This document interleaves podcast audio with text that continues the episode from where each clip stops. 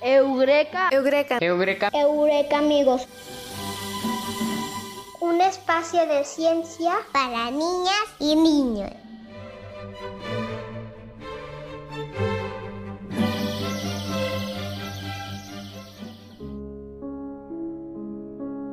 Hola, bienvenidos al programa de hoy, Eureka Amigos, un espacio de ciencia para niñas y niños. Hola Eureka amigos, qué bueno que nos escuchan hoy, una semana más. Hola Ale, hola Artemisa, hola Pau. Hola a todos, ¿están listos para el programa de hoy? Hola Eureka amigos, yo estoy listísima para el programa de hoy. ¿Cómo están Ale, Bruno, Pau? Hoy tenemos un tema muy interesante, es el tema de la luna. Estoy muy emocionada de hablar sobre la luna. Yo también, Ale. Hay que platicar y hacer un viaje a la luna. Así es, yo también quiero hacer un viaje a la luna, Bruno. Pero bueno, pues hoy tendremos a nuestro especialista, el astrónomo Juan Pablo Torres Papaki del Departamento de Astronomía. Él es un destacado universitario de la Universidad de Guanajuato y estoy convencida que va a resolver todas nuestras dudas sobre la luna. Muy bien, pues continuamos.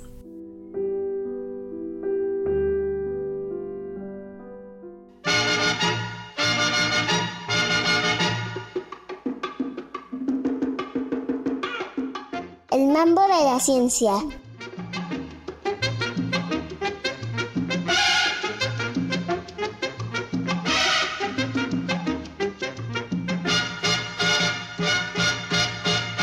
La Luna, el satélite de la Tierra.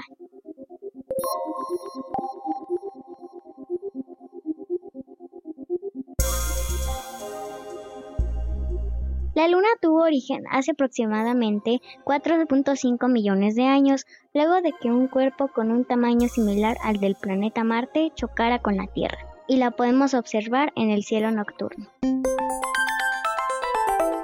La Luna se encuentra a una distancia de 384.400 kilómetros de nuestro planeta y mide aproximadamente el 27% del tamaño de la Tierra. Este satélite tiene dos tipos de movimiento, el movimiento de rotación, que consiste en girar sobre su propio eje, y el movimiento de traslación, que consiste en girar alrededor de la Tierra. Estos movimientos se realizan casi en el mismo intervalo de tiempo, aproximadamente 28 días. La Luna tiene una superficie sólida y rocosa que forman cráteres y cuencas que forman el famoso conejo de la Luna, que podemos observar cuando está llena. Su atmósfera, que es la capa de gas que rodea un cuerpo celeste, se denomina exósfera y es muy débil, ya que no cuenta con protección contra el impacto de asteroides, meteoritos y otros cuerpos celestes que han colisionado con ella. Estos impactos han generado montones de escombros que se forman de rocas grandes, carbón y polvo fino, se le denomina regolito. La luna no tiene luz propia, el brillo que vemos en ella es el reflejo de la luz del sol y por los movimientos, rotación y traslación que realiza casi a la misma velocidad, vemos siempre la misma cara de la luna. Cada mes la luna atraviesa por ocho fases que van de luna nueva a luna llena. Luna nueva. En esta fase la luna se encuentra entre la Tierra y el Sol, por lo cual la mitad de la luna que vemos no está iluminada y la otra se vuelve casi invisible. Por eso casi no la podemos observar. Cuarto creciente. Aquí aumenta la superficie iluminada de la luna y menos de la mitad aparece llena. La vemos como un muy delgado gajo de mandarina. Primer cuarto. En esta fase la mitad de la luna está iluminada y ve en aumento cuando vemos casi la mitad de la luna. Luna gibosa creciente. Es cuando se encuentra más que medio llena y sigue aumentando la superficie iluminada. La palabra latina gibosa significa joroba y describe cómo se ve la luna. Luna llena. En esta fase se encuentra detrás de la Tierra respecto al Sol y su cara está totalmente iluminada. La luna se ve grande y redonda. En las siguientes fases, la luna comienza a menguar, es decir, va decreciendo, justo al revés de las fases anteriores. Entonces tenemos... Luna gibosa menguante. En esta etapa más de la mitad se encuentra iluminada. Pero esa zona iluminada va decreciendo. La joroba aparece al lado contrario de la creciente. Último cuarto. En esta fase vuelve a estar iluminada solo la mitad de la luna y la parte visible va disminuyendo. Cuarto menguante. Es cuando la luna vuelve a quedar reducida a un cuarto y menos de la mitad está iluminada. Un pequeño gajo. Los astronautas Neil Armstrong, Edwin Buzz Aldrin y Michael Collins llegaron a la Luna el 20 de julio de 1969 en la misión espacial Apolo 11. Neil Armstrong fue el primer humano en pisar la superficie de la Luna y dejar sus huellas.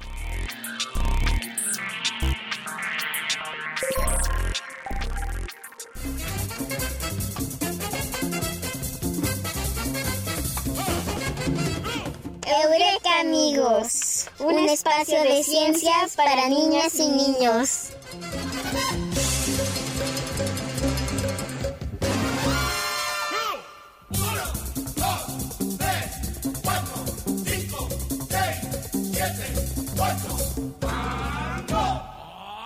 El mambo de la ciencia.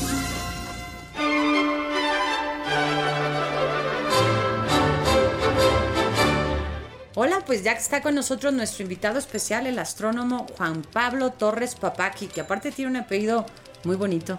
Hola Juan Pablo, qué gusto tenerte con nosotros. Hola, muchas gracias por la invitación. Y sí, es bastante interesante mi apellido, todo el mundo me pregunta. Solamente como anécdota es, es Nahuatl. Ah, muy bien. Bueno, y eso tiene que ver con algo que vamos a hablar hoy, ¿eh? Hola Juan Pablo, pues qué gusto que estés con nosotros. Seguro que todos nuestros Eureka amigos que nos escuchan en casa están fascinados como nosotros con el tema del día de hoy. Y bueno, pues ¿qué te parece si empezamos y nos cuentas qué es la luna?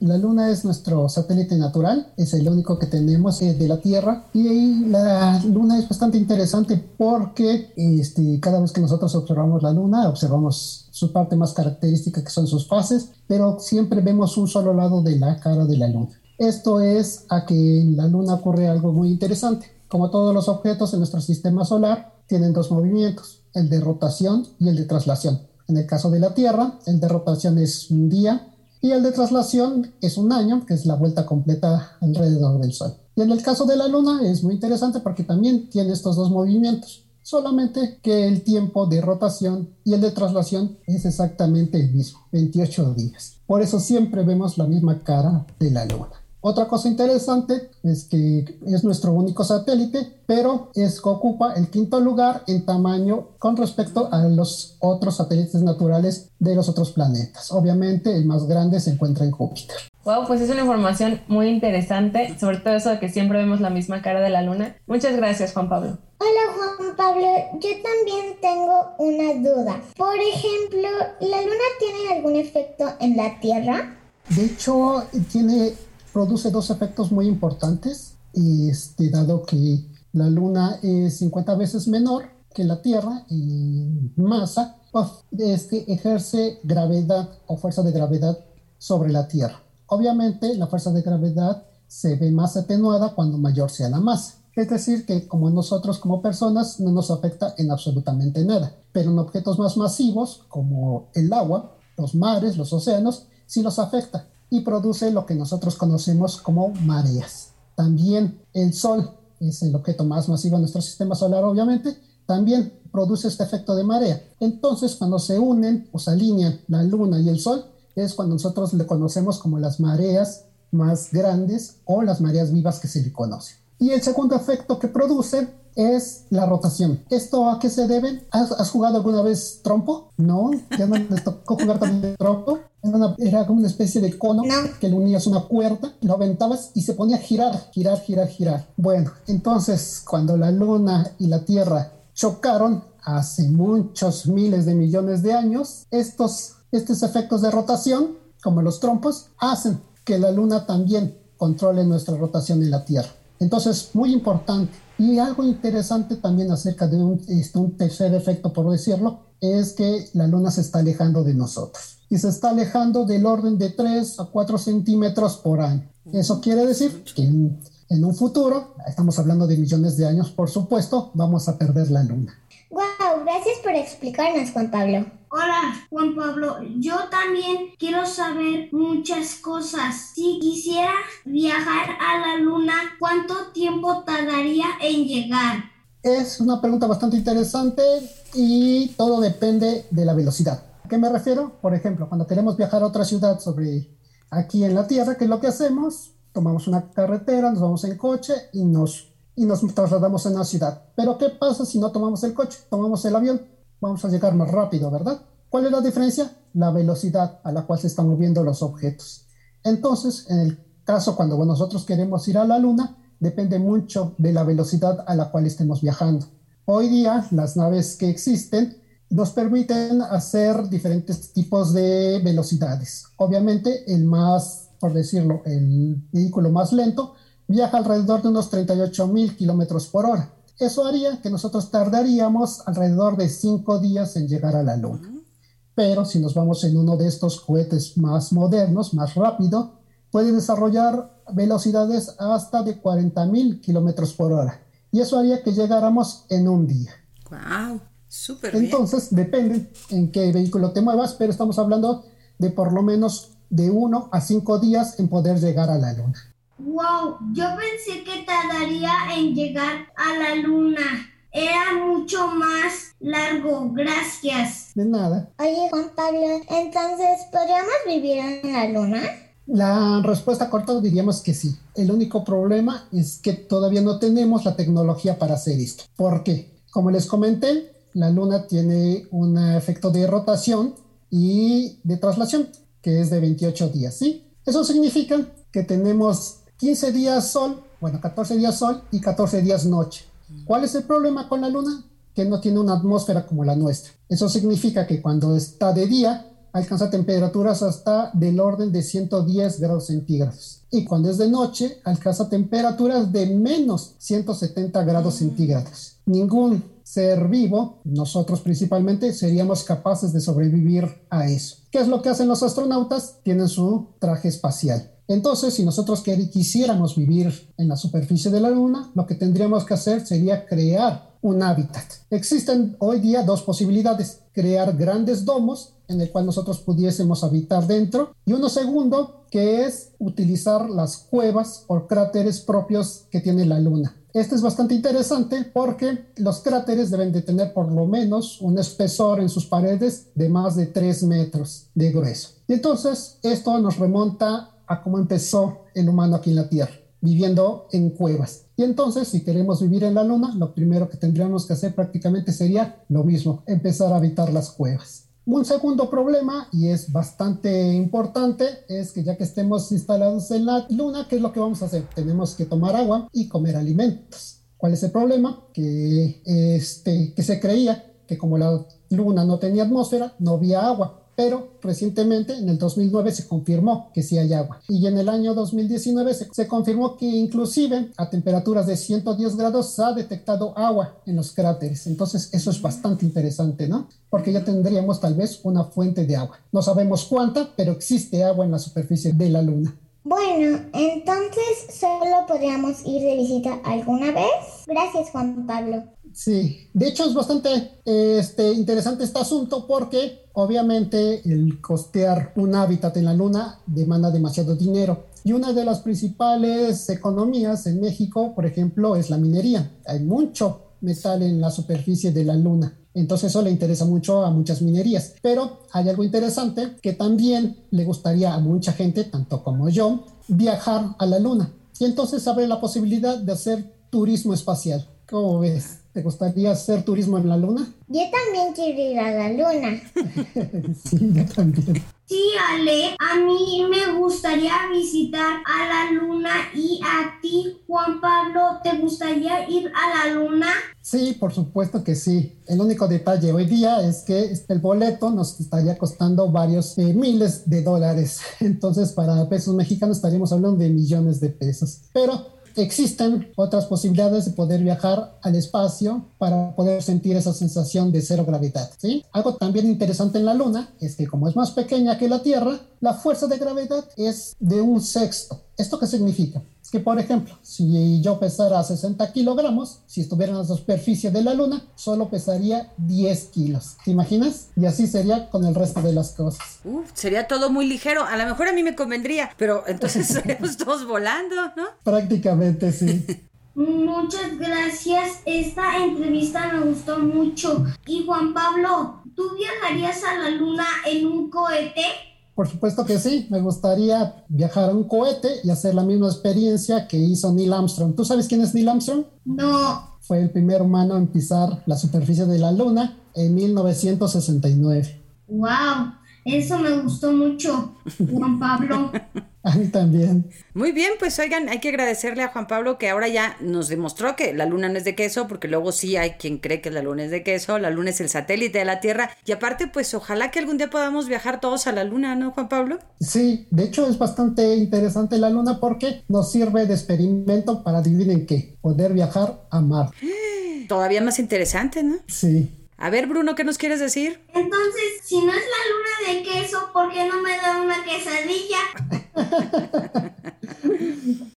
¿tienes otra pregunta? Acabo de descubrir que no hay un conejo en la luna. No, porque los conejos pues no, no podrían vivir en la luna, ¿o sí, Juan Pablo? No, de hecho no. Pero es algo interesante lo que platicaban acerca del término de lunática, porque en realidad este término pues, obviamente es muy antiguo, pero era interesante porque en la antigüedad no había iluminación como hoy día tenemos en la calle, ¿no? Y entonces cuando la gente quería hacer actividades de noche, siempre, siempre tenía que esperarse hasta que hubiese luna llena para que estuviera iluminada la noche. Y entonces, como salían de noche, hacían cosas que no hacían en el día. Por eso venía el término de lunática. Ah, muy bien, pues muchas gracias, eso estuvo muy interesante. Y bueno, pues ya se nos está acabando el tiempo, ¿verdad, Pau? Quisiéramos, tenemos todavía muchas preguntas, pero creo que el tiempo ya es muy poco. Pero muchas gracias por, por acompañarnos el día de hoy, Juan Pablo, y platicarnos todo acerca de la luna. La verdad es que estuvo muy, muy, muy interesante y seguro que todos nuestros Segurec amigos en casa también estuvieron fascinados con el tema del día de hoy. Bueno, pues gracias Juan Pablo y Bruno Ale, pues vamos a despedir a Juan Pablo. Gracias, cuídate mucho. Ay, Juan Pablo, el del conejo de la luna se parece a Más allá de la luna. Es una película que yo he visto muchas veces, me Sí, encanta. yo también la he visto, me encanta también. Bueno, pues gracias Juan Pablo. Gracias, Juan Pablo. De nada, gracias por la invitación. Eureka Amigos, un espacio de ciencias para niñas y niños.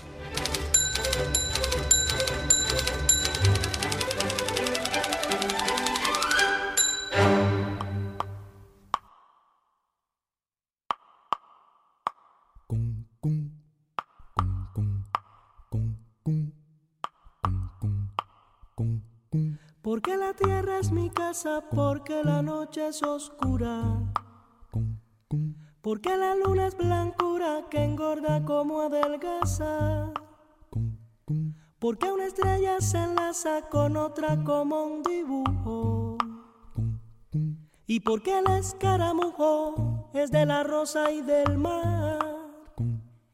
Yo vivo de preguntar, saber no puede ser lujo. Yo vivo de preguntar, saber no puede ser lujo.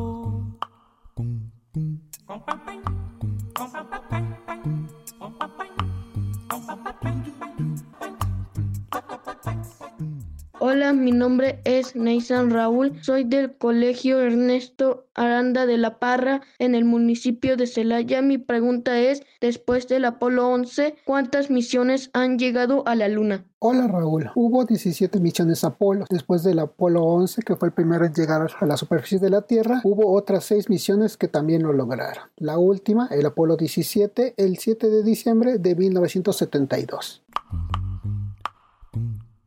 Hola, mi nombre es Leonardo Francisco. Soy de la Escuela Moisés Sainz del municipio de Guanajuato. Mi pregunta es, ¿en todas las partes del mundo se ve igual la luna? Hola Leonardo. No, no verían lo mismo. Por ejemplo, nosotros en el hemisferio norte vemos la luna y podríamos definir arriba y abajo. Pero si estuviéramos en el hemisferio sur, estaríamos completamente de cabeza. Por lo que lo que nosotros es arriba, para ellos sería abajo. Y para lo que nosotros es abajo, para ellos sería arriba. Por lo que verían la luna completamente girada.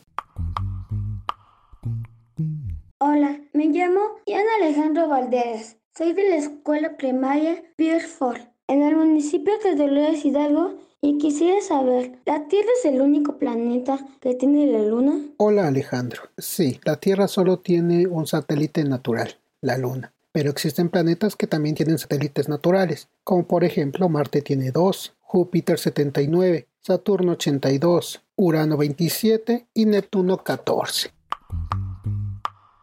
Hola, mi nombre es Perla Jazmín Emilio García. Soy del Centro de Educación Migrante Primaria El Ramillete y quisiera saber qué son los eclipses. Hola Perla, los eclipses ocurren de la siguiente manera. Todos los objetos del sistema solar producen sombra debido a la luz del sol. En este caso existen dos tipos de eclipses para nosotros, los lunares y los solares. Los lunares ocurren cuando la sombra de la Tierra cae sobre la superficie de la Luna y los solares ocurren cuando la sombra de la Luna cae sobre la superficie de la Tierra.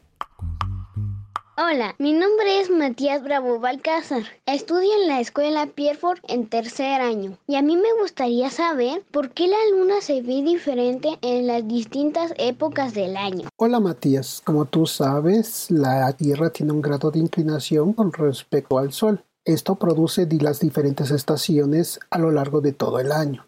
Bueno, esto ocurre exactamente lo mismo con la Luna. Como también tiene un grado de inclinación, también se muestra diferente a lo largo de todo el año.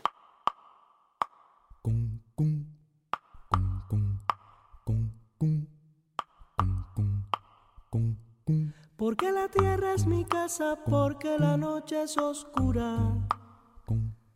Porque la luna es blancura que engorda como adelgaza. Porque una estrella se enlaza con otra como un dibujo. Y porque el escaramujo es de la rosa y del mar. Yo vivo de preguntar. Saber no puede ser lujo. Yo vivo de preguntar. Saber no puede ser lujo.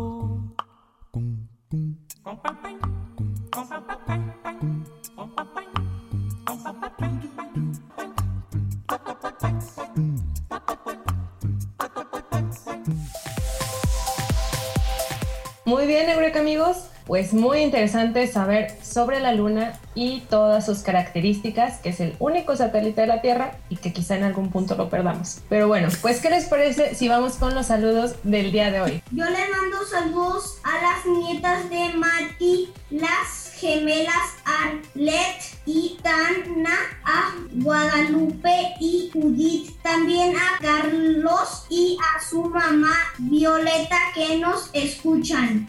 El día de hoy quiero mandar saludos a mis abuelas, a mi mamá, a mi Eure, Camila Paula Rodríguez, a Teacher Cristal y a la maestra Luz Elena y a todos los maestros que nos escuchan. Bueno, pues yo le quiero mandar saludos a todos los Eureka amigos y Eureka amigas que nos están escuchando. Y fíjense que yo no le he mandado saludos, le voy a mandar saludos a mi mamá también. Entonces le mando saludos a mi mamá hasta Torreón. Pau, ¿y Bueno, tú a pues- quién le vas a mandar saludos? Pues creo que hoy sería el día de mandar saludos a los papás. Así que también quiero mandar un gran saludo a mi mamá y a mi papá, que son fieles escuchas de Eureka amigos. Muy bien, pues ahora vamos con la sección preferida de Pau y de todos los niños. Bueno, y de las niñas, y de los abuelitos, y de las mamás, y de los papás. ¿Cuál es la sección, Pau? La adivinanza. Muy bien, pues presten mucha atención. Yo creo que está muy fácil y todos nuestros amigos en casa también van a adivinar súper rápido. Dice así: orejas largas, rabo cortito, correo y salta muy ligerito. ¿Quién es? El gato. Muy bien, el conejo. Cierto. El conejo. Así es. Porque los gatos no tienen un rabo cortito, ¿estás de acuerdo? Sí. Así es. ¿Sabían que el conejo que más ha vivido ha vivido 19 años? 19 años. Pero, pero también los conejos, Pau y Artemisa y Ale, saben que ellos también pueden cavar agujeros donde hay zanahorias. Ellos cavan y guardan las zanahorias para el invierno. Las guardan. Son muy previsores. Pero además se saben la leyenda del conejo en la luna, porque vemos un conejo cuando está la luna llena, decimos que hay un conejo, algo que parece un conejo. Y se trata de una leyenda azteca de hace muchos años. ¿Y alguien se la sabe? Bueno, pues déjenme contarles entonces rápidamente que se trata el dios Quetzalcóatl. Venía muy cansado de un viaje, tomó forma de hombre, venía caminando y un lindo conejito le dijo, tienes mucha hambre, si quieres cómeme. Y a él le daba un poco de cosa comerse un conejito tan bonito, pero para sobrevivir se lo comió, pero le prometió que nadie se iba a olvidar de ese conejo nunca más y entonces, por eso lo mandó su imagen a la luna, que vemos todos los días que hay luna llena. Oh, esa leyenda es muy bonita. Yo sí he visto el conejo en la luna, cuando está la luna llena. ¿Ustedes la han visto? Yo casi no, porque yo, yo, yo, yo tengo un telescopio y lo vemos bien fácil, pero ya no. ¿Qué creen? Cada vez que yo lo veo, se mete, se esconde de mí, se me Ah. esconde. Y yo, ay, conejito.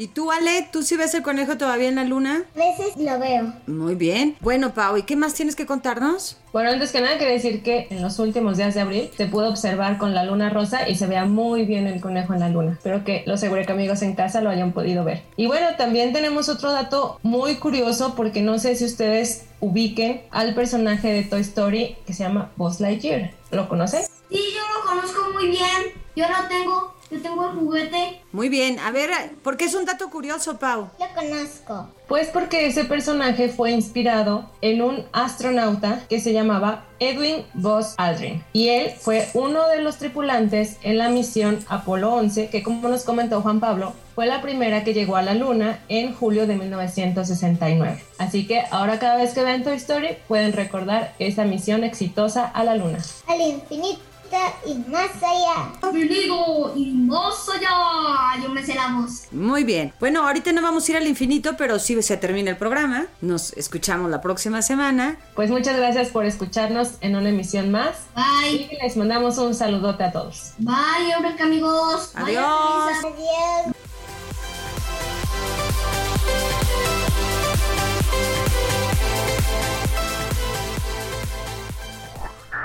Fragmento de la luna de otros poemas sueltos, de Jaime Sabines. La luna se puede tomar a cucharadas o como una cápsula cada dos horas. Es buena como inóptico y sedante y también alivia a los que se han intoxicado de filosofía. Un pedazo de la luna en el bolsillo es el mejor amuleto que la pata de conejo.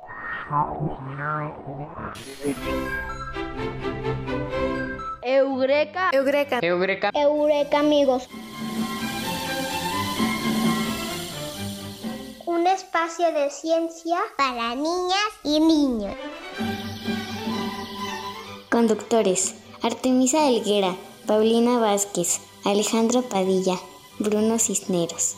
Voces: Aime Morales, Ania Morales, Leonel Valdivia. Producción y realización: Claudia Ríos. Este es una producción para Radio Universidad de Guanajuato de la Dirección de Apoyo a la Investigación y al Posgrado y de la Secretaría de Educación de Guanajuato, Gobierno del Estado. Universidad de Guanajuato. Secretaría de Educación de Guanajuato. Guanajuato, Grandeza de México, Gobierno del Estado.